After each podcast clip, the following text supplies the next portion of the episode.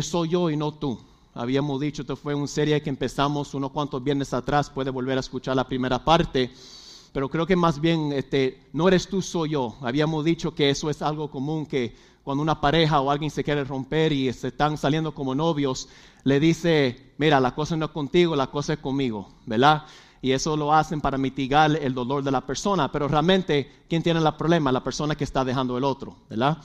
Entonces, en esta serie habíamos hablado sobre la vida de Samuel.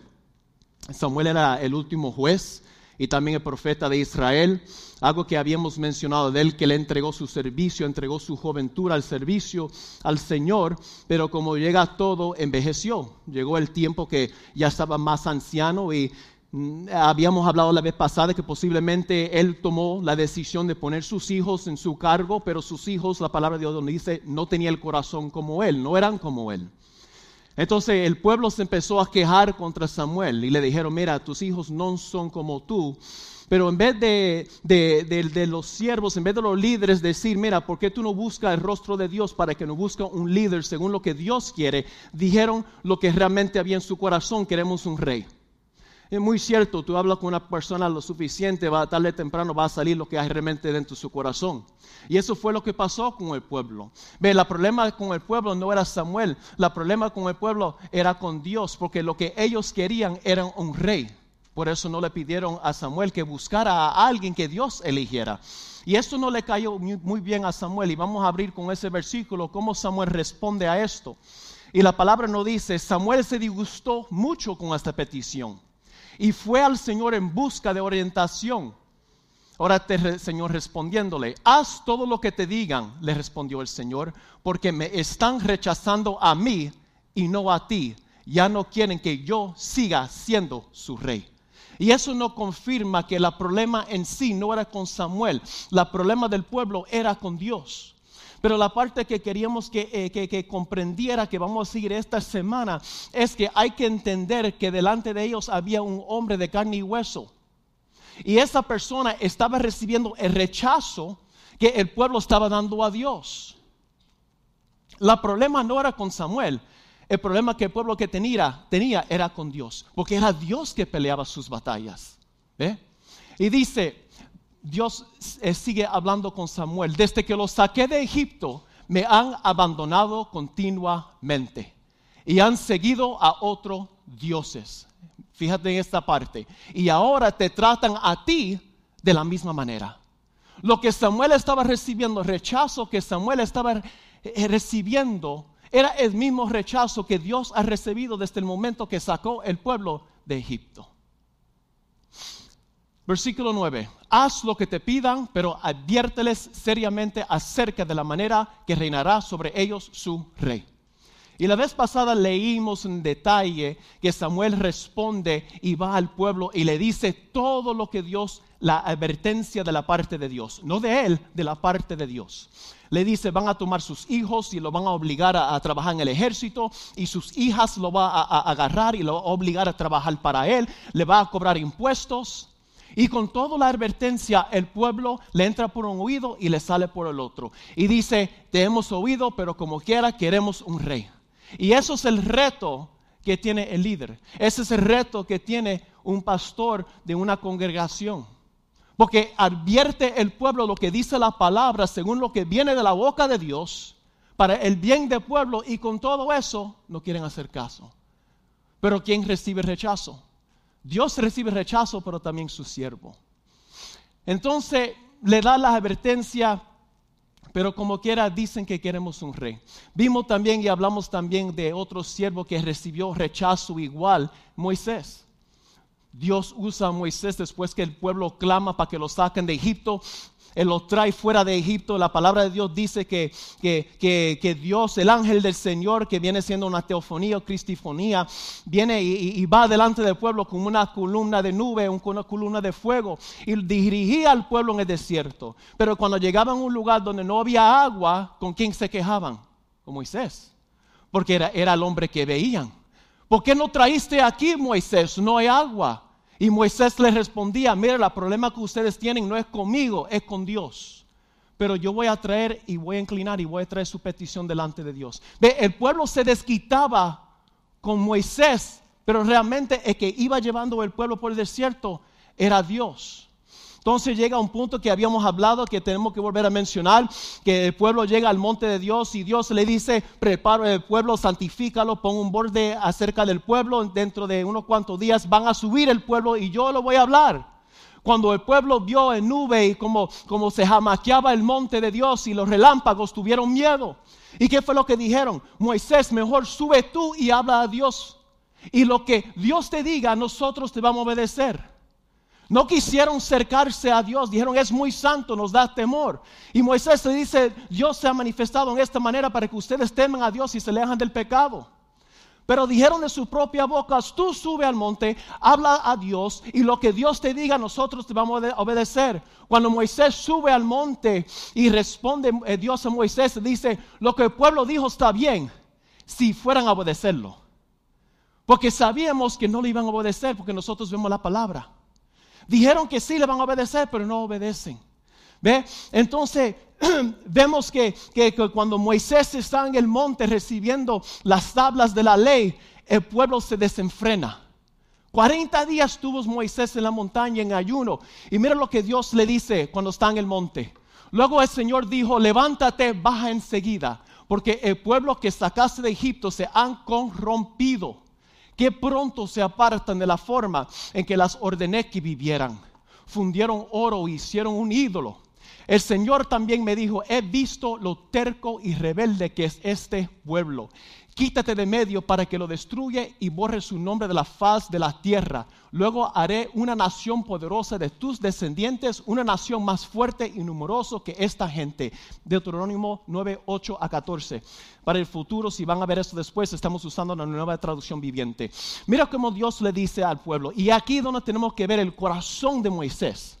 Aquí Moisés se podía limpiar las manos del pueblo. Dios le dice, mira, quítate tú, yo acabo con ellos y de ti yo hago un linaje. Tuviera yo, yo digo, Señor, gracias. Pero Moisés era diferente. Por eso es que Dios elegía a sus líderes. Porque podemos ver cosas afuera que hace creer que esa persona tal vez sería un buen líder, pero que ve el corazón es Dios. Y Dios va y da la cara por el pueblo después que se quejaban contra él, después que lo maldecían, después que criticaban a su esposa es su familia, Él va y da la cara por ellos. Miren lo que dice después que baja del monte. La palabra de Dios nos dice, luego postré hasta el suelo, porque recuérdate, cuando bajan del monte, Dios quiere deshacer, quiere destruir el pueblo. Miren lo que Dios hace por el pueblo. Luego me postré en el suelo delante del Señor y estuve ahí otro 40 días y 40 noches. Quiero que capten esa parte. Moisés acaba de pasar 40 días y 40 noches sin beber, sin tomar, eh, sin comer, buscando el rostro de Dios, recibiendo la palabra. El pueblo desenfrena. Y como Moisés tiene un corazón de padre, como Moisés tiene un corazón de pastor, él niega a sí mismo y entra en otros 40 días más de ayuno en oración para interceder por el pueblo. Wow.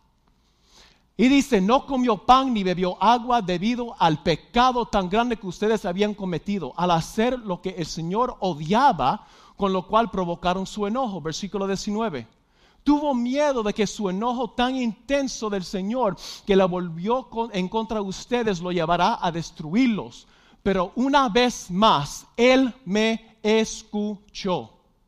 El Señor estaba enojado con Aarón, que también quería destruir a él, pero oré por Aarón y el Señor lo perdonó la vida. Deuterónimo 9, 8 a 14. Qué impresionante, hermanos. Qué impresionante que el mismo hombre, el mismo líder que él iba delante de ellos, que lo criticaban cuando no había carne, que lo criticaban porque estaban en el desierto, cuando lo criticaban porque ¿por qué no está llevando por una ruta larga cuando la tierra prometida está ahí? No entendían lo que el hombre estaba haciendo es siguiendo órdenes. Y lo que Dios estaba haciendo, aunque ellos lo entendieran, no, era para el bien del pueblo. Porque Dios dijo, yo no lo puedo llevar por esta ruta porque se encuentran con, unos enemigos y hay guerra, pueden ser que tengan miedo y regresen a Egipto. Todo lo que Dios estaba haciendo a través de, de su siervo había una razón. Y con todo eso, Él da la cara por ellos. Incluso no lo tenemos aquí, pero lo voy a mencionar. Cuando rehusan, cuando, cuando niegan entrar a la tierra prometida, Él entra en otro 40 días de ayuno en oración para interceder por este pueblo terco.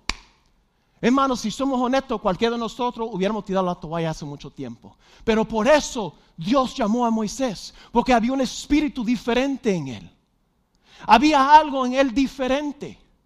Sí, Samuel y Moisés eligieron ser líderes. Ellos no querían el trabajo, Dios lo escogió. Dios lo escogió. Ya habíamos dicho la vez pasada, Moisés estaba tranquilo con su vida. Ya había dejado Egipto atrás. Ya estaba 80 años ya viviendo en el desierto cuidando las ovejas de su suegro. Tenía familia, tenía esposa, tenía hijos. ¿Qué tenía que ver Moisés a los 80 años regresando a, a Egipto para lidiar con esta gente? Tenía su vida. Pero Dios lo llamó, Dios lo jaló, porque Dios vio algo en él. Igual con Samuel. Samuel no escogió. La madre de Samuel, Hannah, lo entrega al templo, al, profeta, digo, al sumo sacerdote Elí para que él lo criara. Él no tuvo opción. Incluso Dios le empieza a Samuel desde que era niño. Estos hombres no eligieron ser líderes, fueron Dios que los cogió. Y es algo que entender. Porque no es fácil entrar y salir por esa puerta, no es fácil venir a la iglesia y vivir nuestra vida de la manera que nosotros queremos vivir en la semana. Entonces llegar aquí el domingo y viernes y esperar que el siervo de Dios nos atienda y que nos dé palabra. Pero no ponemos en cuenta, no, no tomamos en consideración la vida y lo que cuesta un llamado. Ser llamado de la parte de Dios es algo serio. Y hay un, hay un nivel más alto que Dios espera de sus siervos. Mira lo que dice la palabra de Dios. Primeramente hay que entender que Dios es que llama al líder. Mira lo que dice la palabra. Y nadie puede llegar a ser sumo sacerdote solo porque desea tener ese honor. Hay muchos que quieren el honor de pararse. Hay muchos que quieren el honor de ser pastor. Hay muchos que quieren el honor de ser líder porque quieren el título, porque gusta que la gente le sigue, pero eso no quiere decir que deben serlo. Mira lo que dice, tiene que ser llamado por Dios para ese trabajo como sucedió con Aarón. Hebreos 5:4. Mira lo que dice. Ahora bien, el Señor le dijo a Samuel, esto es después que, Dios, le, digo, Dios le entrega al pueblo el rey que querían. ¿Quería el rey Saúl? Toma el rey Saúl. Y ya ustedes saben la historia, cómo le fue con Saúl, le fue mal. Ahora Dios está diciendo a Samuel, agárrate el aceite, ve y busca otro. Mira lo que Dios dice. Ahora bien el Señor le dijo a Samuel, ya has hecho suficiente duelo por Saúl. Lo he rechazado como rey de Israel. Así que llena tu frasco con aceite de oliva y ve a Belén. Busca un hombre llamado Isaí que vive ahí porque he escogido a uno de sus hijos para que sea mi rey. Primero de Samuel 16.1. ¿Eh? Es Dios que elige no el hombre. Y vemos la diferencia tiempo tras tiempo tras tiempo en la palabra cuando el hombre toma la decisión, cómo le va, pero cuando el hombre permite que Dios tome la decisión por él, cómo está bendecido. Pero hay una parte bien importante porque no podemos criticar mucho a Samuel porque nosotros somos iguales. Nosotros somos rápidos por, mirar la parte afuera. Bueno, esta persona es de mi país, habla mi idioma, ¿verdad? Este, yo conozco a esta persona de mi pueblo o, viene de esta persona militar como yo. Pero eso no quiere decir, tú no sabes lo que hay en el corazón de esa persona. Y eso es lo que Dios quería comunicar al pueblo. Eso es lo que Dios tuvo que comunicar con Samuel. Porque recuérdate, Samuel puso sus hijos encargados. Él no buscó a Dios. Y sus hijos no servían como él. Sus hijos no tenían el corazón que tenía él. Pero le tiene que recordar porque cuando él envía a buscar su ungido para ungirlo como rey, pasa la misma cosa. Mira lo que dice. Pero el Señor dijo a Samuel, no juzgues por apariencias o por estatura. Porque tiene que recordar, Saúl era un pie más grande que todo lo demás. Saúl era el rey que ellos querían. Porque era un monstruo, pero un cobarde. Era un cobarde. Era el hombre más grande de los israelitas. ¿Y por qué no dio cara contra Goliat? Tuvo que venir un niño para darle cara contra Goliat y el hombre más grande escondido en su tienda y le deja al niño, toma mi armadura. Tan grande y tan manganzón. Pero eso es lo que el pueblo quería, porque el pueblo quería lo que lo que veían. Y Dios dice, yo veo el corazón, yo veo lo que ustedes no ven. Ustedes ven ese siervo ahí lo critican, pero ustedes no ven lo que yo veo, yo veo su corazón. El Señor no ve las cosas de la manera que la, que la ves. La gente juzga por la apariencia, pero el Señor mira el corazón. Pero hay que entender también que no solamente ser llamado es, oh, gloria, aleluya, que todo está bien. Ahora hay un precio que pagar. Mira lo que dice la palabra. Incluso los sacerdotes que se acercan al Señor con regalaridad deben purificarse porque el Señor no arremeta en otras palabras, atacar o agredir contra ellos y lo destruye. Éxodo 19, 22.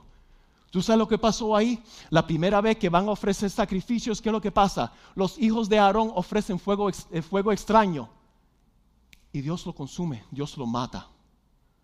¿Ve? Nosotros a veces tenemos que volver a leer la escritura para entender. El siervo de Dios es que llamado a la parte de Dios. Dios lo tiene en, otro nivel, que ellos tienen que rendir cuenta a Dios por todo lo que hacen con su vida, por el impacto que tiene por el pueblo. ¿Eh? Mira lo que dice. Sin embargo, el Señor dijo a Moisés y a Aarón, esto es cuando, cuando la segunda vez o la segunda vez que está mencionado en la palabra, cuando el pueblo se está quejando porque no hay agua.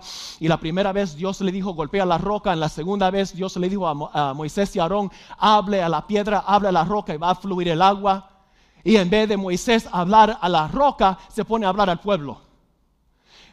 Se pone a ustedes, unos rebeldes, unos sinvergüenza, pa, pa, y le da dos veces la piedra y empieza a salir el agua.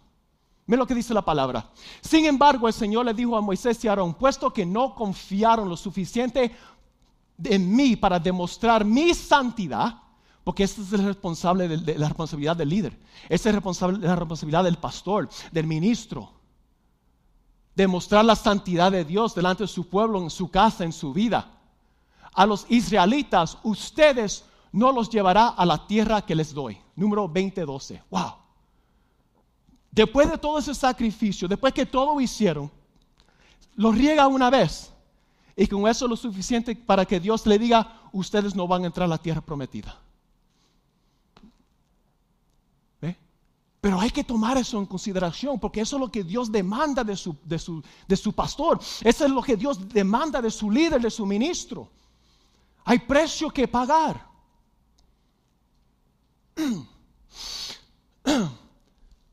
Además, ah, excuse me, amados hermanos, no muchos deberían llegar a ser maestros en la iglesia, porque los que enseñamos seremos juzgados de una manera más estricta. Santiago 3 al 1. ¿Ve? Hay un llamado y hay una responsabilidad para aquel que es llamado. Le había usado el ejemplo de la última vez, pero si tú tienes una persona común y tú tienes un oficial de la ley que trae la placa y los dos cometen el mismo crimen, ¿a quién van a tener, a quién le va a caer la ley más fuerte? Al oficial. ¿Por qué? Porque viene con una autoridad, viene representando una autoridad mayor que él y debe saber mejor. Ve, todo eso es importante para que nosotros entendamos que no es cualquier cosa.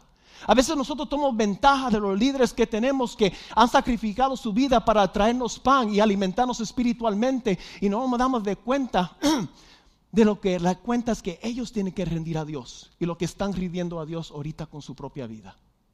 Eso no quiere decir que todo lo que le pasa mal a, ellos es porque han hecho algo malo. Muchas veces, al contrario, es para que de los cicatrices de ellos pueden ayudarnos a nosotros a sanar nuestras heridas. Ahora, Moisés le dijeron, tú no vas a entrar en la tierra prometida. Para mí, yo hubiera cortado con el pueblo, en mi carne. Yo digo, por la culpa de esta gente se pusieron a quejar, ahora yo no puedo entrar a la tierra prometida. Yo dejé mi casa allá, dejé las ovejas, dejé mi familia, sacrifiqué toda mi vida. Ahora tú me quieres decir que tengo que morirme como un vagabundo aquí en el desierto. Pero yo quiero que ustedes ven a través de la escritura por qué Dios eligió a Moisés. Es impresionante. Mira, mira, Dios le dice, tú no vas a entrar a la tierra prometida. Y mira la preocupación de Moisés. Mira la preocupación. Oh Señor, tú eres el Dios de, que da el aliento a todas las criaturas. Por favor, nombra a un nuevo hombre como líder de la comunidad. Dales a alguien que le guía donde quiera que vayan, que lo conduzca en batalla para que la comunidad del Señor no ande como ovejas sin pastor. ¡Wow! En vez de Moisés estar preocupado por su propia vida, él sabe que no puede entrar con ellos. Él se pone a clamar a Dios para que Dios levanta otro líder para que le lleve a ellos a la tierra prometida. ¿Qué clase de persona hace eso, hermano? Del mismo pueblo que lo criticaban, que por la causa de ellos no iba a entrar a la tierra prometida, su preocupación es que ellos no andan como ovejas sin pastor. ¿Por qué? Porque Moisés era pastor. Entendía el peligroso que es las ovejas estar sin un pastor de los depredadores. A veces las ovejas hay que cuidarlos de otras ovejas rebeldes dentro del rebaño. Hay que cuidarlos de otros pastores sin vergüenza que va a venir a querer abusar de, los, de las ovejas. Y la preocupación de Moisés tan grande. No es que yo no voy a entrar a la tierra prometida. La preocupación más grande de Moisés es que yo no quiero que el pueblo entre, que si alguien los guíe. Eso es un corazón de pastor. Eso es un corazón de amor a la obra. Eso es un corazón de amor al pueblo. Y eso fue lo que Dios vio en él. Eso fue lo que Dios vio en él. Eso fue lo que marcó la diferencia. Dice la palabra de Dios, versículo 18. El Señor le respondió, toma a Josué, hijo de Nun, a quien está el Espíritu, y pon tu mano sobre él. Preséntalo al sacerdote Eleazar ante toda la comunidad y públicamente encárgalo que dirija al pueblo. Entrégale tu autoridad para que toda la comunidad de Israel lo obedezca. ¿Ve? Es como nosotros aquí. Cuando nosotros nos vamos, cuando el pastor no está aquí, sabemos que tenemos copastor en hermano Luis porque ha puesto parte de su autoridad. ¿Ve?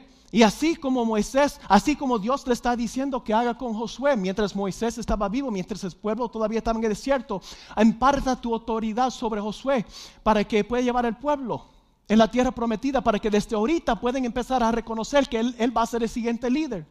Miren lo que dice. A diferencia de Samuel que escogió a sus hijos, Moisés le preguntó a Dios, ¿quién debería ser el siguiente líder?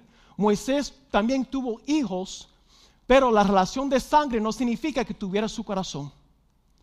No se si esa parte, pero Moisés no cometió el mismo error que iba a cometer Samuel después. Moisés tenía hijos. ¿Por qué Moisés no agarró a sus hijos y los puso en cargo? Porque entendiera el que escoge, no es el hombre, es Dios. Y que si lo dejaba en la mano de Dios, Dios iba a coger a alguien capacitado con el corazón de siervo, con un corazón detrás de Dios, que iba a ser de bendición para el pueblo.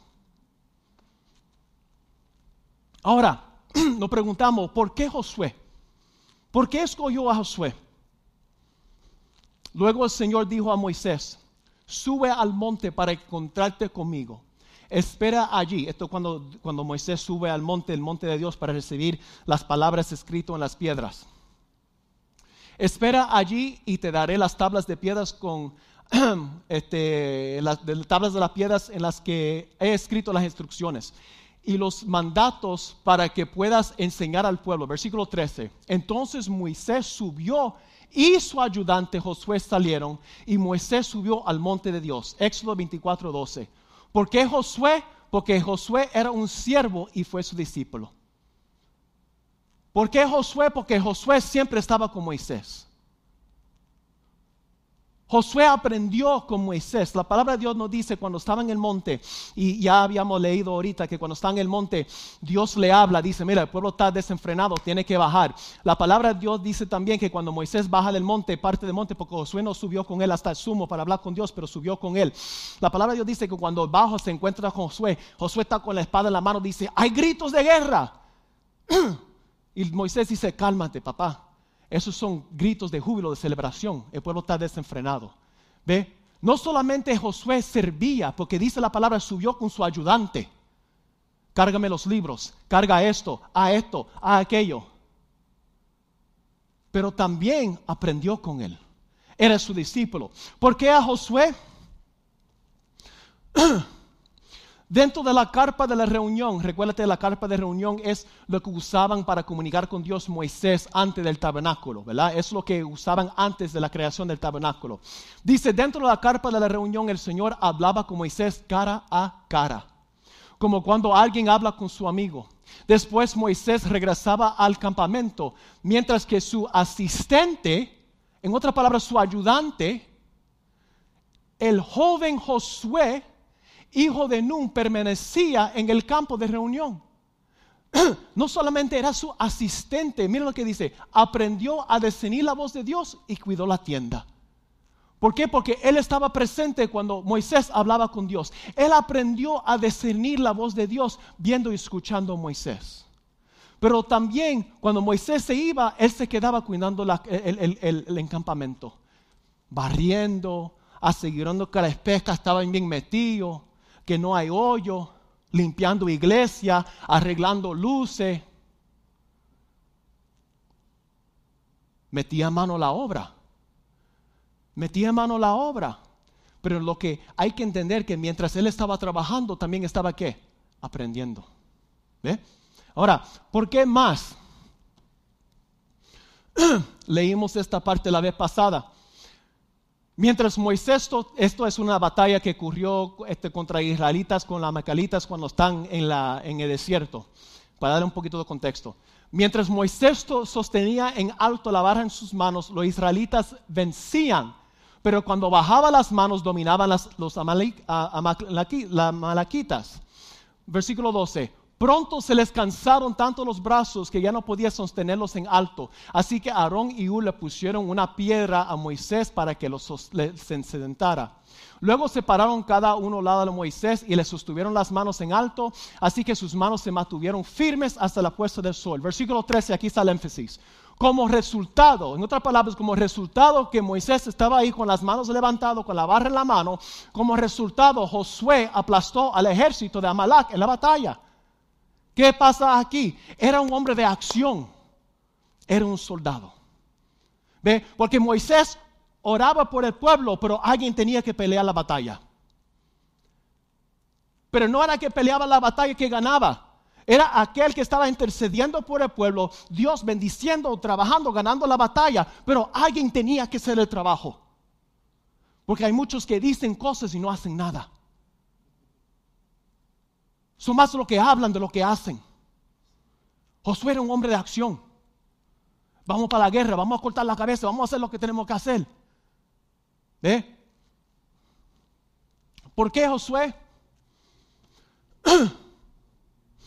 recuerda la parte cuando el, pueblo iba a entrar a la tierra prometida? Enviaron las dos espías, entonces vinieron algunos con un reporte malo, vinieron este, diez con un reporte malo, pero habían dos que querían darle motivación para que entrara al pueblo. Mira que dice la palabra de Dios. De los, de los hombres que exploraron la tierra, Josué, hijo de Nun, y Caleb, hijo de Jofén, se rasgaron la ropa y dijeron a todo el pueblo de Israel, la tierra que atravesamos y exploramos es maravillosa si el Señor se agrada de nosotros, Él nos llevará a salvo a esa tierra y nos los entregará. Es una tierra fértil donde hay, donde fluye leche y miel. Versículo 9. No se rebelen contra el Señor, no temen al pueblo de esa tierra. Para nosotros son como presa indefensa. Ellos no tienen protección, pero el Señor está con nosotros. No les tenga miedo. Números 14, 6, 9. Él confió en el liderazgo de Moisés, en la palabra de Dios y intentó animar a otros a hacer lo mismo. Eso es el espíritu que había diferente en Josué. Si Moisés decía vamos a hacer esto, él no decía pero, él iba. Si Dios decía esto, ponía su confianza en la palabra de Dios, aunque hay, aunque hay gigantes, él tenía la percepción que la que no tiene protección no somos nosotros, son ellos, porque Dios lo va a entregar. Y no solamente era un hombre de acción que confiaba en la palabra de Dios, confiaba en su líder, que era Moisés, porque para pues, ser un buen líder tú tienes que ser un buen seguidor primero, hay que entender esa parte también. Pero vemos que él quería animar a otros que hicieran lo mismo. Qué increíble. ¿Por qué Josué? Por todas estas cosas que mencionamos porque había un espíritu diferente en él. Pero aquí está la cosa de ser llamado. No solamente Dios lo va a confirmar en su líder, en el profeta, en el sacerdote, en el pastor, también te lo, va a confirmar en ti. Porque viene, viene este, una persona, ¿verdad? oh, el Señor me dice que tú vas a ser misionera. Y tú dices, ¿misionera de qué? Yo no, yo no tengo nada en mi corazón de ser misionera. ¿Dónde tú sacaste eso? ¿Esa palabra de Dios? Pero cuando Dios te lo dice, Dios lo dice a otro, te lo va a confirmar en ti también. Y vemos eso, porque no solamente Dios se lo confirmó a Moisés, también, también se lo confirmó en Josué. Mira lo que dice. Después de la muerte de Moisés, siervo del Señor, el Señor habló a quién? A Josué. De la misma manera que habló a Moisés, de la misma manera que habló a Samuel, también, también habló a Josué, hijo de Nun y ayudante de Moisés. Le dijo, mi siervo Moisés ha muerto. Por lo tanto, ha llegado el momento que guías a este pueblo, a los israelitas, a cruzar el río Jordán y entrar a la tierra que les doy. Dios lo confirmó en la vida de él. Y dame cite para saltar toda esa parte. Ellos fueron y conquistaron. ¿Por qué? Porque en esas mismas capítulos, cuando Dios está hablando con él, él tenía la palabra de Dios. Él tenía el rollo, tenía la palabra de Dios. Y Dios le dice, tú tienes la palabra en tu mano. Ahora no te parte de ella la diestra, ni la siniestra. Meditar en ella todos los días. En todo lo que haces vas a prosperar. ¿Y sabe lo que hizo Josué? Lo hizo a piel de la letra. Por eso Dios le dio victoria. Porque buscaba el rostro de Dios. Antes de cada batalla buscaba la voluntad de Dios. Por eso Dios le dio victoria. Pero llegó al tiempo y mientras tanto que estaba vivo, el pueblo iba bien. Pero como todos, llegó un tiempo que tiene que morir. Después que Josué despidió al pueblo, cada uno de los tribus, esto es ya cuando entran a la tierra prometida, ya está dividida la tierra prometida, ¿verdad? Después que, que, Josué despidió al pueblo, cada uno a los tribus, salió para tomar posesión de los territorios que se le había asignado, versículo 7 los israelitas sirvieron al Señor todo el tiempo que, este, vivieron Josué y los líderes que sobrevivieron, aquellos que habían visto todas las grandes cosas que el Señor había hecho por Israel. Entonces Josué, hijo de Nun y siervo del Señor, murió a los 110 años. Mientras tanto que estaba este siervo de Dios, y dame decirte, cuando ellos entran ya tenía como 80 años y ahí es cuando Dios le empieza a usar. So, no puede poner que, oh, yo tengo, no tengo este tanto edad, Dios se puede usar en cualquier edad. Siempre y cuando que tú estás dispuesto a responder a la llamada de Dios. ¿Eh? Eh, el Señor le dice a creo que en, Zacarías me, parece, que dice, no es, el poder de Dios, no es el poder del hombre, sino el poder de mi espíritu, que, ¿verdad? Entonces, como toda cosa, él iba a morir. Murió. ¿Qué fue lo que pasó con el pueblo, hermanos? ¿Qué fue? Porque después que muere Josué, Dios no elige otro líder. El pueblo se queda sin líder. Después que murieron todas esas personas que vieron todo su milagro de Dios, el pueblo se desenfrena y regresa otra vez al día de pecado. Mira lo que dice la palabra. Después que murieron todos los de esa generación, creció otra generación que no conocía al Señor ni recordaba las cosas poderosas que Él había hecho por Israel. Los israelitas hicieron lo malo ante los ojos del Señor y sirvieron las imágenes de Baal abandonaron al Señor Dios de sus antepasados, quien los había sacado de Egipto, siguieron y rindieron culto a otros dioses, los dioses de los pueblos vecinos, y así provocaron el enojo del Señor, abandonaron al Señor para servir a Baal y a las imágenes de Astera. Jueces 2, 10 al 13. En el momento que se le muere el líder, el pueblo se desenfrena. Pero sabe que sus acciones demostraban que siempre había necesidad de tener un líder al frente. Dios no apunta a un líder a ver cómo le va. Y la palabra de Dios que sin un líder logra salir una generación entera. ¿Cómo es posible que sale una generación entera que no conocía de las cosas grandes que Dios había hecho por ellos con la salida de Egipto? Y como consecuencias, en vez de Dios pelear por ellos, ahora estaba contra ellos. Mira lo que dice la palabra. Lo cual hizo que el Señor ardiera de enojo contra Israel y, las, ah, y que las entregara en manos de saqueadores, quienes les robaran sus posesiones Los vecinos de los enemigos que tenía a su alrededor ya no podían vencerlo. Cada vez que los israelitas salían a la batalla, el Señor peleaba en contra de ellos e hizo que sus enemigos le derrotaran, tal como Él las había advertido y el pueblo estaba muy este, angustiado. Jueces 2, 10 al 15. En vez del Señor estar peleando con ellos, ahora ellos tienen a Dios como su enemigo. ¿Por qué? Porque lo abandonaron. ¿Y por qué lo abandonaron? Porque no había alguien a frente que le, dirigiera, que le impulsara, que le motivara, que le exhortara para servir al Señor. Lo que, se, lo que se demostró en este tiempo que Dios no hilió un líder entre en el tiempo que muere Josué, los líderes y entre los jueces, es que había una necesidad que tuviera alguien al frente guiándolos. Porque por sus acciones lo iban a hacer. O no así que cuando, cuando llega el primer, ya, ya estamos entrando a octubre, ya el tiempo está un poquito más frío. Ya cuando el tiempo está más frío, podemos sacar los abrigos y podemos comer un poco más, porque si nos sale una lonjita aquí de más, se tapa con la ropa, olvídate de eso. El problema es cuando llega el verano y tiene que quitar el abrigo. Oh, eh, ¿Dónde salió esto? ¿Eh? Pero ¿verdad? Cuando uno va al gimnasio, le pagan a esa gente para que le motivan para hacer ejercicio. ¿Ah? ¿Por qué? Porque le van a motivar a hacer algo que tú no quieres hacer. ¿Eh? Hay algunos hermanos aquí que si van al gimnasio, yo imagino que pongan tres platos en cada lado. Pa, pa, pa. Pero que se meten en la trotadora. Oh, eso no es para mí. Oye, papá, está ancho de aquí, pero tiene que hacer, ¿ve? Y eso es lo que hace, porque nos motiva a hacer algo que nos incomoda. Por eso hay que tiene que haber un líder. Te reta, te empuja. Ahora, el ángel, el ángel del Señor, la, teofonía, ¿verdad? El mismo ángel del Señor que fue que, que llevó al pueblo, que le sacó, que lo guiaba por todo el desierto, le parece al pueblo otra vez durante este tiempo. Y nos indica y nos explica cómo exactamente cayeron en este problema. Que es importante que prestamos atención para que nosotros no pasemos las mismas cosas. Mira lo que dice la palabra de Dios.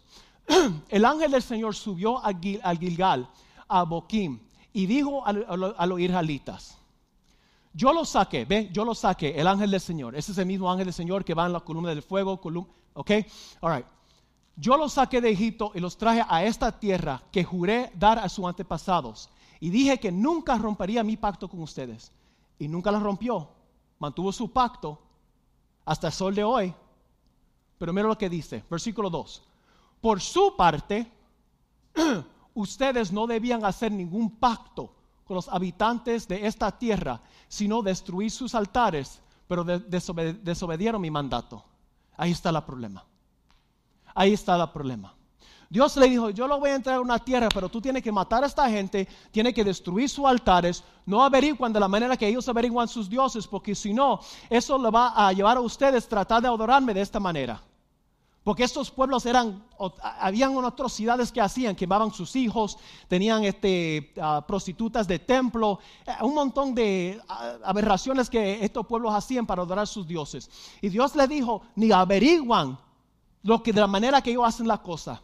Tú sabes que nos, que nos meten problemas nosotros, que somos unos averiguados. ¿Eh? ¿En qué mes estamos, hermano? Estamos en el mes de octubre. ¿Verdad? En vez de que uno de chamuco y todas esas cosas. Y, tú sabes que, que, mete mucha gente en problemas y lo que le llama mucho la atención, el ocultismo y, la, y, eso lo trae. Y quieren conocer, hacer averiguado. Eso es lo que fue que Satanás tentó a Eva con conocimiento. Ah, ah, hay cierto conocimiento oculto. Oh, lo oculto, eso me llama la atención. Y eso fue que metió en problemas el pueblo. Ten cuidado con lo que se está metiendo en este tiempo. Lo que están permitiendo que sus hijos hagan o donde vayan. Pero Dios le dice, por su parte ustedes debían este, no hacer ningún pacto con habitantes de la tierra, sino destruir sus altares, pero desobedieron mi, mi mandato. Ahora, me encanta esta parte. ¿Por qué lo hicieron? Eso me lo decía mi papá. Me decía mi papá, mi papá me hablaba, entonces me, regañaba, quitaba la correa. Y doblaba la correa, me decía, huele, ¿a qué te huele? A pela. ¿Verdad? oh, me dio un flashback, me pegué en la nariz, olía la correa. Andando por ahí, ¿verdad? ¿Eh? Entonces, uno le hace esa pregunta, ¿por qué le hiciste? ¿Por qué le hiciste? ¿Qué él va a responder? Lo hiciste porque quería hacerlo. ¿Por qué lo hicieron? ¿Por qué abandonaron su Dios? ¿Por qué supusieron averiguar cosas que yo le dije que no averiguara? Porque querían hacerlo, porque tenían interés. Porque no tuvieron cómo responder. En esta época, en estos tiempos, ponemos muchas razones por qué la gente hace la cosa. Oh, esa persona tenía enfermedad mental. Oh, esta persona le murió. No, no, no, no. Cada persona tiene que asumir responsabilidad por su vida. Dejamos de tapar las cosas. Yo le preguntaba, ¿por qué lo hicieron? ¿Qué van a responder? Mira lo que dice. Ahora declaro que ya no expulsará a los pueblos que viven en la tierra de ustedes ellos les serán espinas clavados en sus costados y sus dioses serán tentación constante para ustedes. Mira acá, versículo 4. Cuando el ángel del Señor terminó de hablar a los israelitas, el pueblo lloró a gritos. Por eso llamaron el lugar Boquim, que significa llanto. Allí ofrecieron sacrificios al Señor. Jueces 2, 1 al 4. ¿Qué van a decir? Hicieron lo que querían hacer, ahora iban a sufrir las consecuencias. Como muchas veces algunos han experimentado aquí. Espero que si no, pues que no lo, que hagan las cosas como Dios manda, ¿verdad? Para que no tienen que pasar eso. Ahora, Dios siendo el Dios que es, que Dios es que amor, tuvo misericordia del pueblo. Aunque no lo merecían, aunque nosotros no lo merecemos sin misericordia y gracia.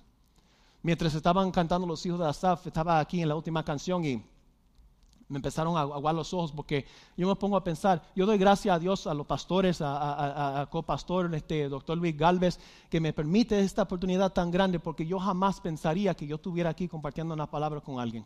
Si ustedes subieran todo, yo le he dicho unas cosas, pero hay ciertas cosas que simplemente uno no va a mencionar porque dan tanta vergüenza y tanta suciedad que uno ha hecho, que estamos aquí para misericordia y la gracia de Dios. Pero Dios tuvo misericordia de ellos. ¿Y sabe lo que hizo?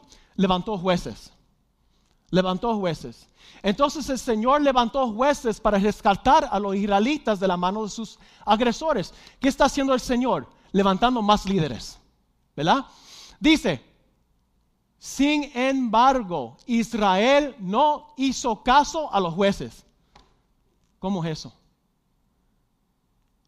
Se quejan Dios tiene piedad de ellos, le levanta líderes para que puedan dirigirlos y con todo eso no quieren hacer caso. Sino que se prostituyó, rindieron culto a otros dioses que pronto se apartaron del camino de sus antepasados, los cuales habían obedeciendo a mandatos del Señor. Versículo 18.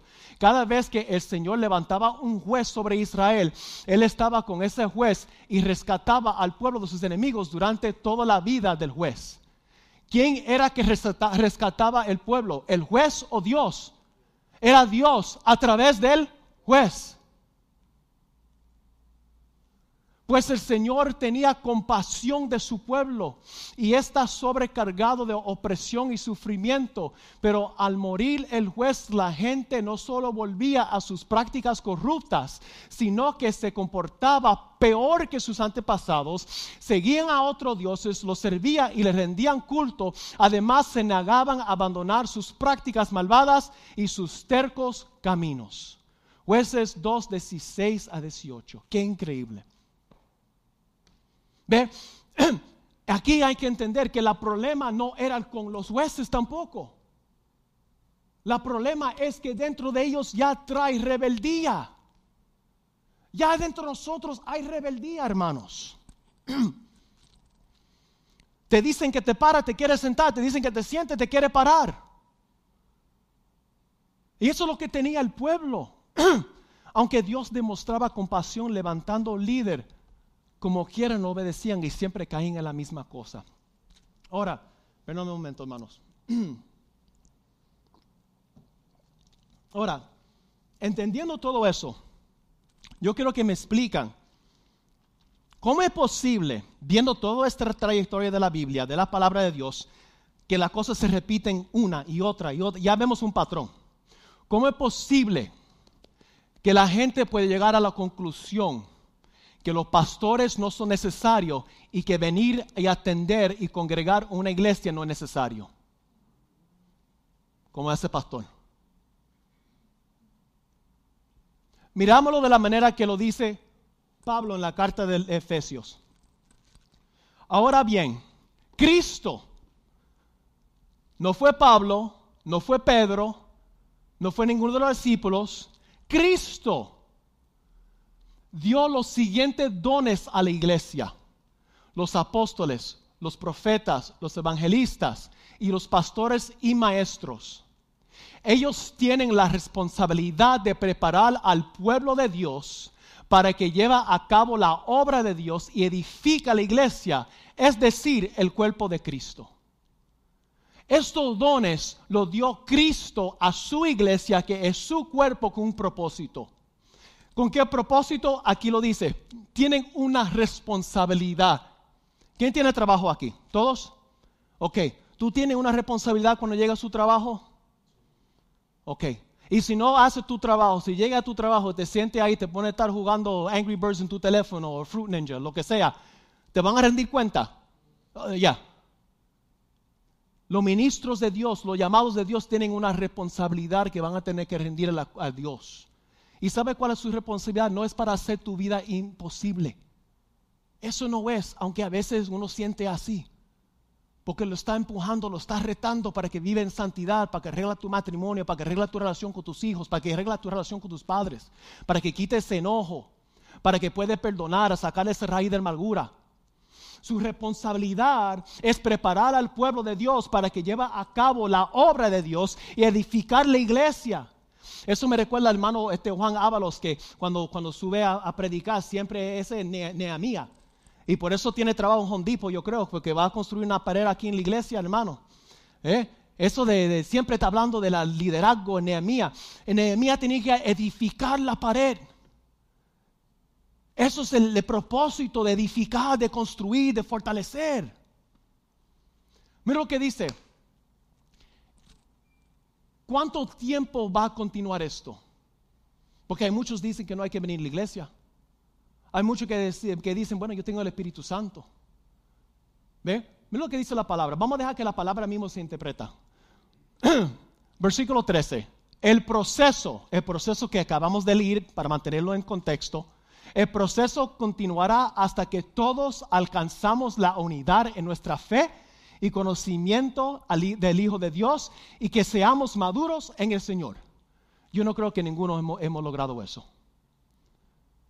Yo no creo que ninguno que ha llegado a esa estatura de llegar a toda la madurez del Señor Jesucristo.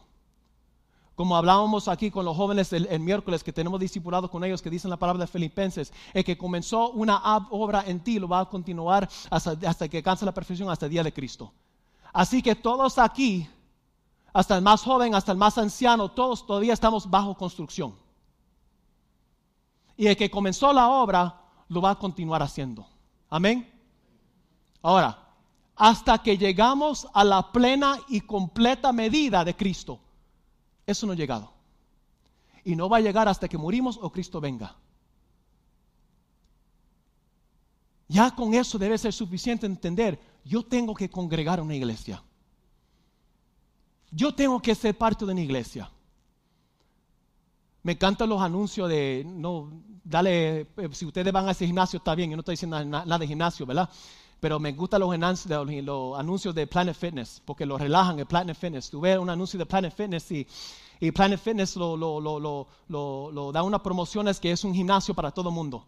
Y enseña a la gente video cómico de gente ahí en la bicicleta con una caja de pizza comiendo así mientras está en la bicicleta. ¿Verdad? Y muchas veces nosotros en nuestra vida, vida, espiritual, cuando decidimos vivir para Dios o no queremos ser parte de la iglesia, así es como nos vemos espiritualmente. Porque uno no se va a retar a uno mismo como, como está parte de un cuerpo. Porque puede ser que hoy tú estás fuerte y yo soy débil y a ver a, ti hermano me motiva a mí. Y puede ser lo contrario, un día tú date débil tú me veas a mí y tú te fortalezcas. Esa es la importancia de venir. ¿Hasta cuándo va a seguir esto? Hasta que Cristo venga. Amén. Y si no lo sabían, y si no lo sabían, porque yo no lo sabía, no tuvo que recordar la pastora Hoy es mes de agradecimiento al pastor. Así que mandamos un saludo al pastor, damos un aplauso por nuestro pastor.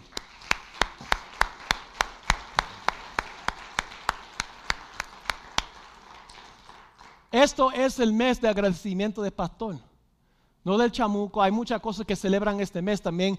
Eh, increíble, te estaba viendo con mi hijo los otros días, este, recordando, ¿verdad? Que también fue el octubre 31 que, que Lutero fue y clavó los, tesis, los 25 tesis a la pared ahí en, Alemania, ¿verdad? Pero, pero hoy es el mes, hermanos, que celebramos nuestros pastores y los lo reconocemos. Hay un autor y pastor, no creo que es pastor ya, no estoy seguro, se llama este, um, John C. Maxwell y escribe muchos libros de liderazgo. Y me encanta, eh, tiene unos quotes fenomenal. Tengo algunos en la oficina, en mi casa, pero hay un quote que tiene él acerca de los mentores. Miren lo que dice.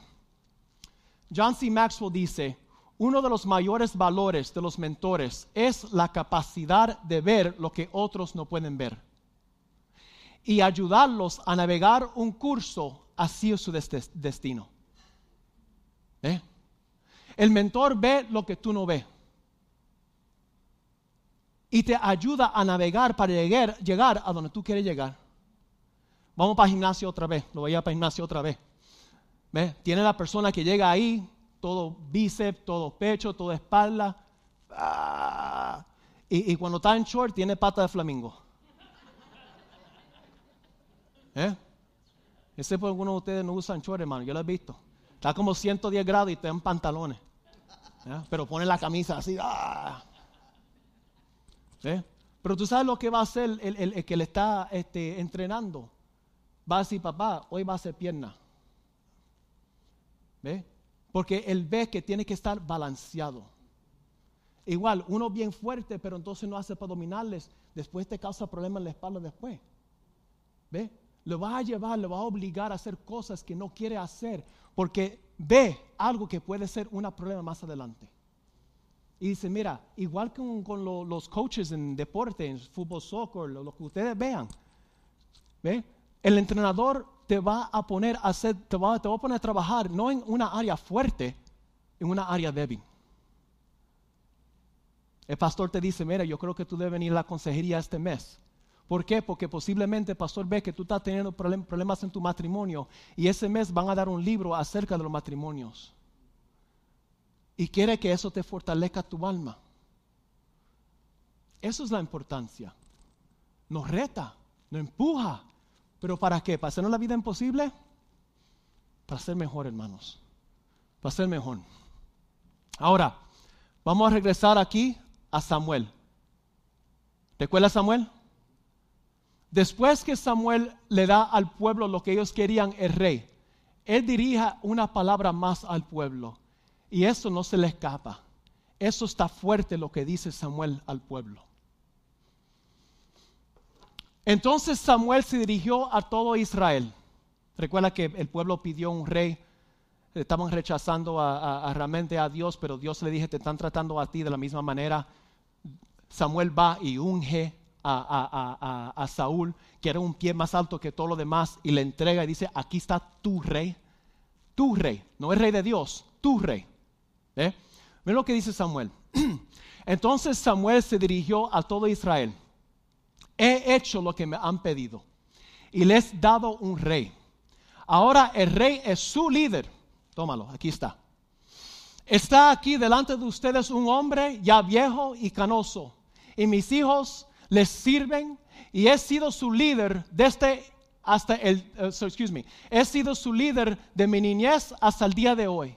Porque eso es importante que ha sido el líder de este niño. Nuestro pastor ha enseñado muchas veces que cuando viene un, hermano o una hermana a los pies de Cristo, ya anciana edad, ¿verdad? Hay que tener cuidado con ciertas cosas porque puede ser que tenga 40, 50, 60 años, vienen a Cristo. Entonces se entregan a Cristo, gloria a Dios, pero entonces se vuelven rajatabla con los jóvenes. Y en vez de, exhortarlos, los expara. Lo, lo, que tú tienes que, ah, para aquí, para allá. ¿Ve? Lo que Samuel está diciendo, yo he sido un líder para ustedes desde que yo era niño. Yo he mantenido mi testimonio sirviendo a Dios como nuestro pastor. Y dice, versículo 3, ahora testifican contra mí en presencia del Señor y ante su ungido. ¿Escucharon esa parte? Él está hablando de rey. le está poniendo en, punto. Dice, ahora ustedes testifican contra mí y su ungido, el rey que ustedes eligieron, ve lo que dice, a quien le he robado un buey o un burro ¿Alguna vez he estafado a alguno de ustedes? ¿Alguna vez los he oprimido, oprimido? ¿Alguna vez he aceptado soborno o pervertido la justicia? Dígamelo y corríe cualquier cosa incorrecta que haya hecho. Él trae todo el pueblo y le dice, ahora me tiene cara a cara. Dime ahora qué cosa que yo he hecho malo como líder de ustedes para yo rendir cuenta ahora mismo y se quedaron así callados. ¿Cuántas veces nuestro pastor nos ha dicho, cuando alguien se va de la iglesia y se empiezan a hablar peste de los pastores, pastores, ¿verdad? Porque tenemos pastores, pastor y pastora, ¿verdad? Tráelo a la iglesia y métete en la oficina y habla conmigo al frente de ellos, así como está haciendo Samuel, a ver si tienen queja. A ver si lo que están diciendo tiene validez. A ver si tiene peso. Samuel lo está preguntando, si yo he robado, si yo he hecho algo contra el pueblo, dígamela ahora, que yo se lo pago, yo voy a ser responsable, porque ustedes me rechazaron a mí. Entonces dime lo que he hecho malo. Versículo 4. No le contestaron ellos. Nunca nos ha engañado ni oprimido y nunca ha aceptado sobornos alguno. ¿Ve? Ellos no tenían queja, no tenían queja contra él. Porque el problema no era con él, era con Dios. Era Dios que ellos no querían que siguiera siendo su rey. Este hombre sacrificó toda su vida sirviendo al pueblo. El problema que ellos tenían no era con él, era con Dios. Versículo 5. El Señor y su ungido son mis testigos. Hoy declaro Samuel de que mis manos están limpias si Él es nuestro testigo, respondieron. Ahora, miren lo que va a decir Samuel. Ustedes no tienen queja contra mí, ahora escucha lo que Dios tiene que decirles. Fue el Señor quien designó a Moisés y a Aarón, continuó Samuel. Él sacó a sus antepasados de la tierra de Egipto. Ahora permanezcan aquí en silencio delante del Señor mientras les recuerdo todas las grandes cosas que el Señor ha hecho por ustedes y por sus antepasados. Cuando los israelitas estaban en Egipto y clamaron al Señor, le envió a Moisés. ¿Se recuerdan esto de la vez pasada? Cuando el pueblo llega a un lugar donde no había carne, se ponen a quejar. ¿Qué es lo que dicen a Moisés? Oh, que tú nos sacaste de Egipto, donde nos sentamos tranquilos y había calderos y comíamos carne. No, no, no, no. Cuando los israelitas estaban en Egipto, clamaron al Señor. No era como ellos decían, porque ellos estaban en esclavitud, clamando para que Dios enviara a alguien. ¿Y qué, qué fue lo que hizo Dios? Sacó a Moisés de su comodidad y le envió para Egipto. No porque Moisés lo eligió, porque Dios lo eligió. Ahora, Versículo 9. Sin embargo, los israelitas pronto se olvidaron del Señor, su Dios. Entonces Él los entregó a Císara, el comandante del ejército de Hazor, y también a los filisteos y rey de Moab, quienes lucharon contra ellos. Entonces clamaron al Señor nuevamente y confesaron, porque vimos que esto es una repetición, repetición, una y otra vez. Hacen las cosas mal, Dios envía a alguien para ayudarlos, este, disculpa, hacen algo mal, hay consecuencias, en vez de, Dios estar peleando por ellos, está peleando contra ellos, claman a Dios y Dios envía a una persona para que le ayude. Entonces clamaron al Señor nuevamente y confesaron, hemos pecado al apartarnos del Señor y rendir culto a imágenes de Baal y Ástera. Pero te adoramos a ti y solo a ti, si nos rescates de nuestros enemigos, haciendo pacto con Dios. Versículo 11. Luego el Señor envió a Gedeón, a Bedán, a, a, a, a Jefte, a Samuel para salvarlos y ustedes vieron a salvo. Envió los jueces para salvarlo también. Pasó la misma cosa. Ahora, pero cuando tuvieron miedo, ahora ojo acá, aquí se va a revelar realmente por qué ellos no querían a Samuel. Dice, pero cuando tuvieron miedo de Nahas, rey de Amón, vinieron a mí y dijeron que quieren un rey para que gobernara sobre ustedes cuando el Señor era Dios era su rey. Aquí está la razón por qué ellos no querían a Samuel, porque había otro nuevo enemigo que se levantó contra Israel. Y ellos olvidaron que era Dios, era que peleaba las batallas, y miraron a Samuel y dijeron, este hombre ya está anciano para ir contra este rey. Ahí se revela la verdad. La verdad era que tenían miedo porque había un nuevo enemigo.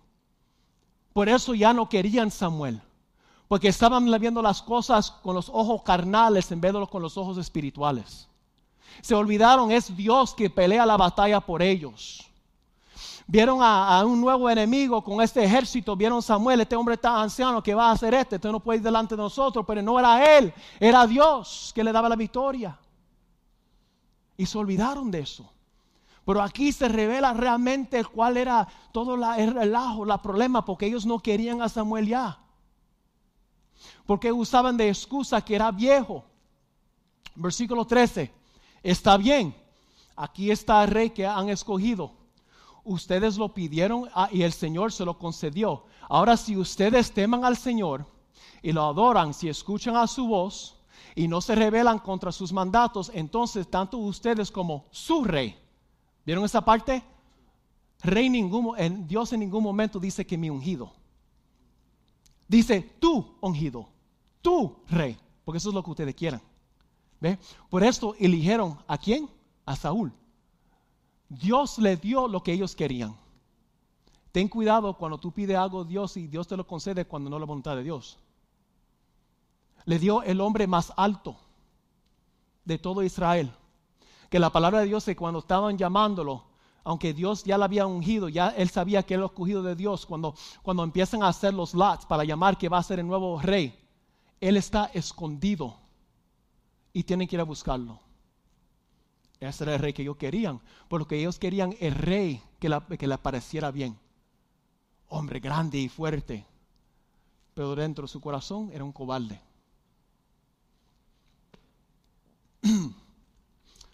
Ahora si ustedes temen al Señor, lo adoran y escuchen su voz y no rebelan contra, contra sus mandatos, entonces tanto ustedes como su rey demostrarán que reconocen al Señor como Dios, pero si se rebelan contra los mandatos del Señor y rehusan escucharlo, entonces su mano será tan duro contra ustedes como ha sido con sus antepasados.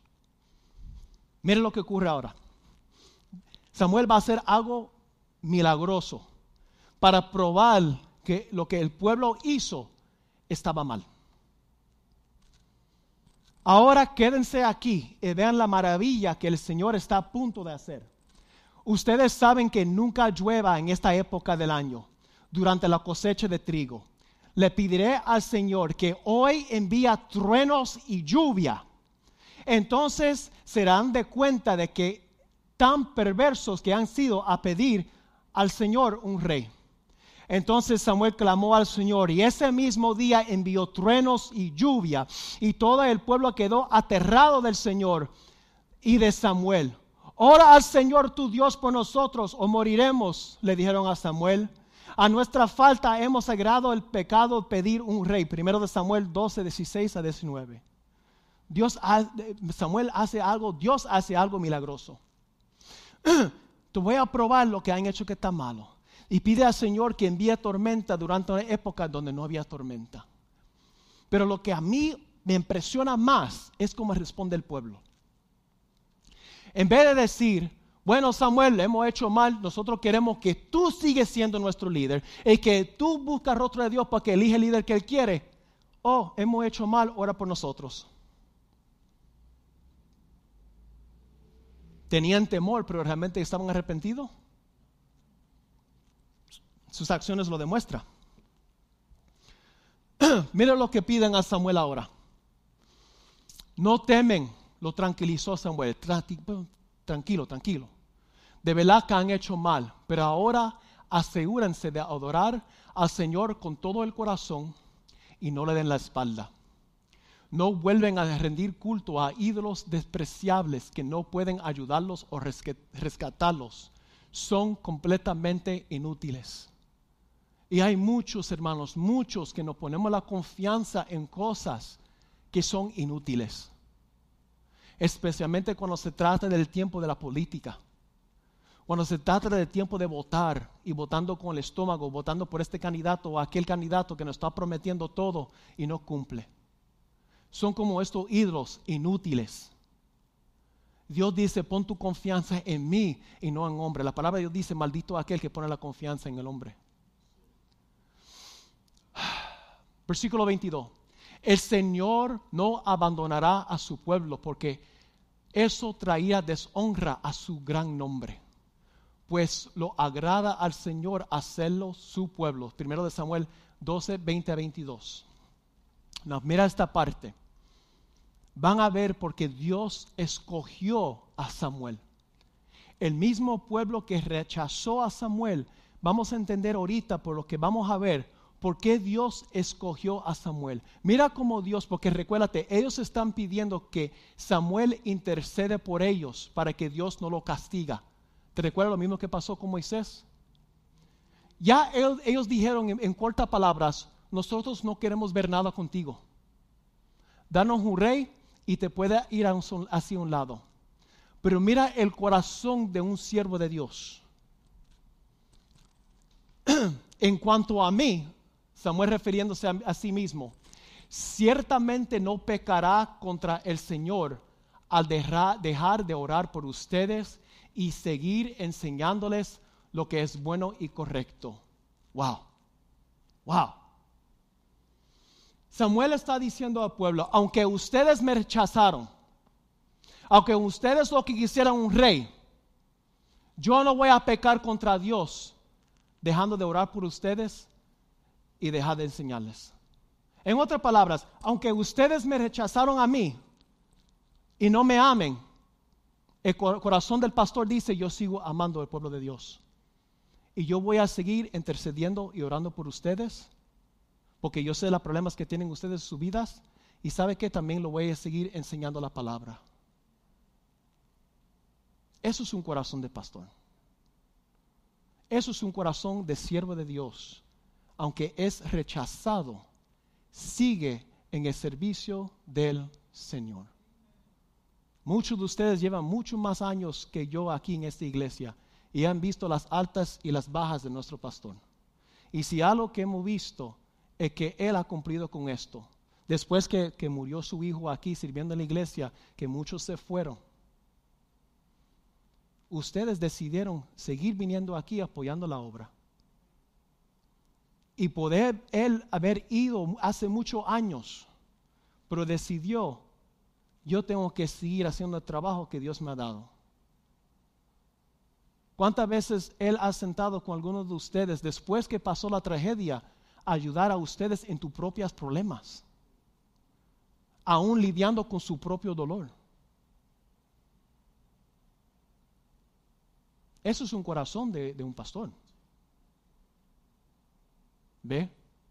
Algunos quieren ocupar un cupo, pero se ve la diferencia de aquellos que son llamados. No lo que hay afuera, por lo que hay adentro. Pablo experimentó algo semejante y estamos terminando, hermanos.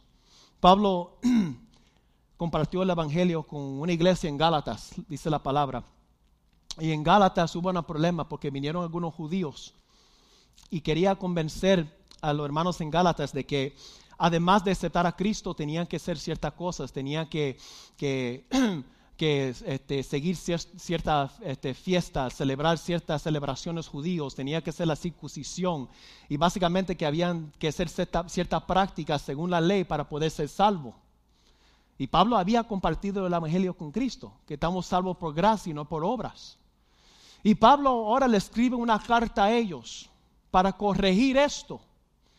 Y Pablo tiene un corazón de pastor, hermano. Pablo tenía un corazón de, de, padre y de madre. Y mira lo que Pablo escribe a la carta, esta carta, este pequeño este versículo de la carta de Gálatas, cómo responde al pueblo. Sin duda, recordarán que yo estaba enfermo la primera vez que les llevé las buenas noticias. Él hablando cuando fue allá a compartir el Evangelio con, con ellos. Aunque mi condición los tentaba no a aceptarme, ustedes no me despreciaron ni me rechazaron. Porque recuérdate, Pablo estaba golpeado tantas veces, estaba enfermo, pasó tantas cosas, ¿verdad? Pero él está diciendo, cuando yo llegué a ustedes, ustedes me recibieron con el amor. Todo lo contrario, estoy leyendo la parte que está en rojo, todo lo contrario, me recibieron y me cuidaron como si fuera un ángel de Dios, e incluso el mismo Cristo Jesús, versículo 15. ¿Dónde ha ido a parar el espíritu de alegría y gratitud que tenía antes? Wow. ¿Dónde está el agradecimiento que tú tenías por mí? ¿Dónde está el gratitud que ustedes tenían por mí? Porque nos olvidamos que los siervos de Dios son carne y hueso como tú y yo. ¿Cómo sentiría ustedes que tú entregas toda tu vida ayudando a alguien y entonces te rechazan? Que tú abras tu casa, que tú, que tú quitas tiempo con tu familia para ayudar a esta persona y te pagan abandonándote, oyendo y, y desperdiciando su vida después que invertiste en ellos. Nuestro pastor compartió una palabra con nosotros hace poco haciendo guerra y parte de eso, de eso, uno de esos series dijo, la razón que la gente pierde el gozo de la salvación es porque se corta su relación con Dios.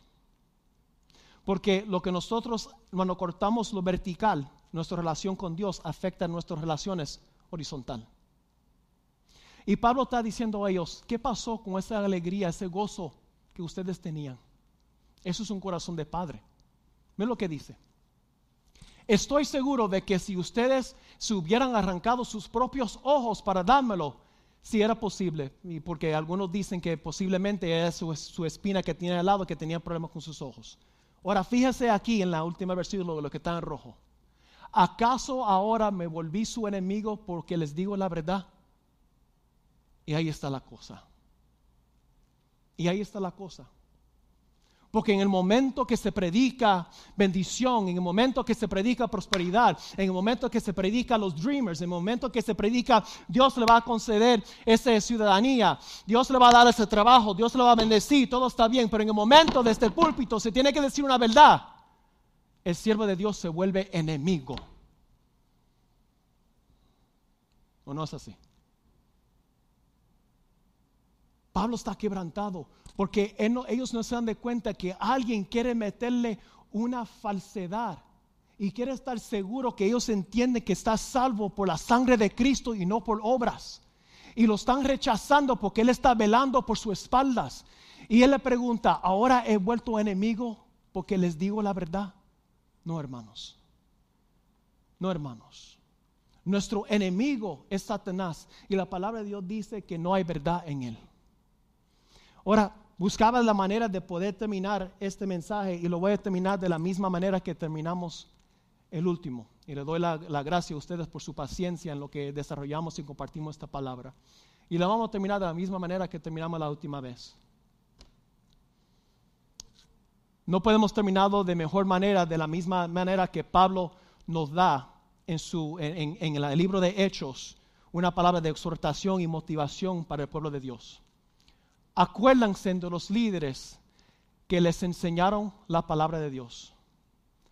¿Alguien aquí en esta iglesia que ustedes llevan mucho más años de, que yo han aprendido algo con nuestros pastores? Piensan en todo lo bueno que haya resultado de su vida y sigan el ejemplo de su fe. ¿Alguien ha sido motivado a ver a un hombre lidiando con, con enfermedad y la muerte de su hijo, seguir de pie compartiendo el Evangelio con nosotros y compartiendo la palabra de Dios con nosotros? A mí sí. Obedezcan a sus líderes espirituales y hagan lo que ellos dicen. Su tarea es cuidar el alma de ustedes que tienen que rendir cuenta a Dios. Cuando vienen y nos hablan, hermanos, es para nuestro bien.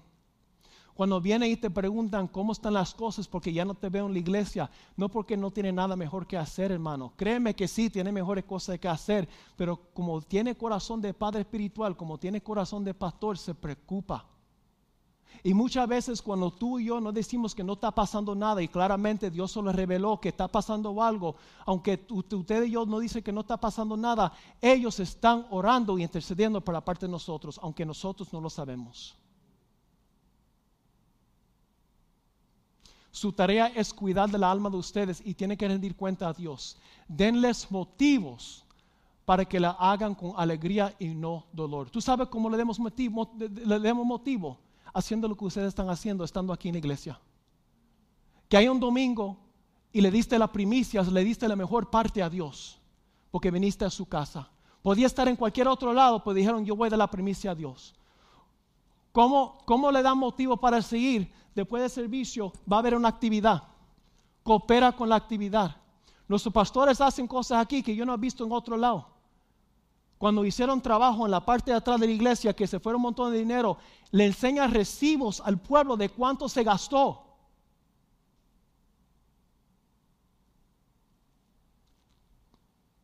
¿Cómo, ¿Cómo le podemos dar motivo para que puedan seguir con la obra? Que cuando se van de aquí, hermanos, no se van de aquí. Qué buen sermón. Estuviste buena la palabra hoy. Aplica lo que aprendiste. Vuelve a escuchar el mensaje y ponlo en práctica en su vida para que puedan ser victoriosos. Esto último ciertamente no los beneficiaría a ustedes. ¿Quién se va a beneficiar, hermano? Nosotros. Espero que esta palabra ha sido de bendición y mandamos saludos y felicidades a nuestros pastores en Florida. Por eso se fueron para Florida, porque en vez del pastor no querían, quería estar lejos de nosotros. No es cierto, hermano, sabemos que están allá con Stephanie y el bebé y le mandamos saludos, pero espero que la palabra ha sido de bendición y se lo entregamos al hermano doctor Luis Galvez.